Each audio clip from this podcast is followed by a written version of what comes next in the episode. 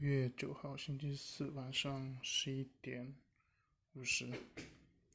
昨天看到一则新闻，提到说全国疫苗接种人数接近十一亿，部分省份接种率达到百分之八十以上。截至九月六号，全国已经累计报告接种新冠疫苗二十一万一千三百零八万。几次疫苗接种总人数达到十万九千五百万，其实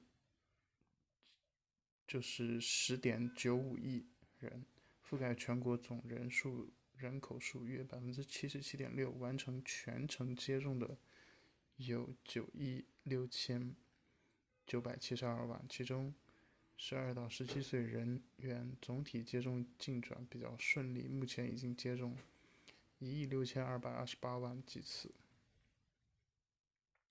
其中，北京市全市十八岁及以上常住人口全程接种率在百分之九十六点七，上海全程接种率百分之七十七点一八，天津。接种率百分之八十一点七，重庆突破五千万剂次，山西两千七百万人接种疫苗，接种率达到百分之七十七点三七，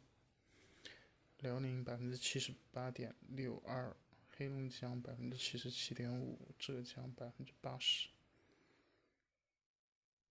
然后等等吧。中各种，嗯，各个省份相应的接种率和接种剂次，就是搞不清楚为什么有一些省份是只报道接种人数而不报道接种率，估计是那个接种率算出来不是很好看吧。基本上报道有接种率的都是在百分之七十以上。然后算起来，总体全国平均达到了百分之七十七点六。我记得在大概三四月份刚开始要宣传全民接种疫苗的时候，当时钟南山说到说我们的疫苗疫苗接种如果达到了百分之七十以上，就可以实现群体免免疫。那现在现在这个百分比。按之前的说法，那应该是达到了，但是好像已经没有人在提“群体免疫”这个词了。刚才同时看到一则新闻，标题叫做“八成疫苗接种率超前实现，群体免疫却延期”，钟南山、张文宏预测错了吗？这篇文章标题还有，但是点开是已经显示被删除，恐怕是大家。已经不允许知道群体免疫是什么，以及群体免疫到底有什么作用。记得去年疫情刚开始的时候，大概三四月份，在英国的首相就提到了说要群体免疫。那个时候疫苗也遥遥无期，病毒也刚刚开始扩散。那个时候就已经有群体免疫的这个词汇，然后大家对于群体免疫觉得是不屑一顾，那怎么可以就群体免疫让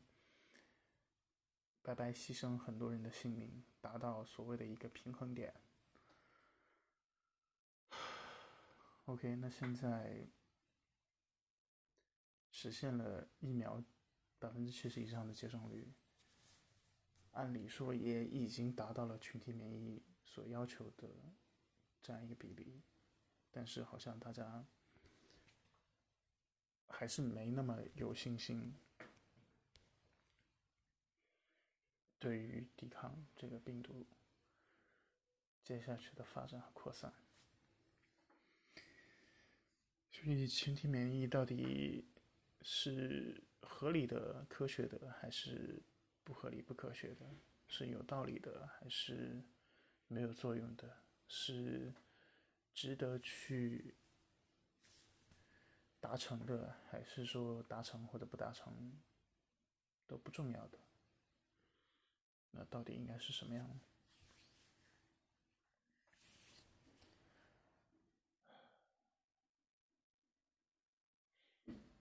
行吧，今天就聊这么多，晚安。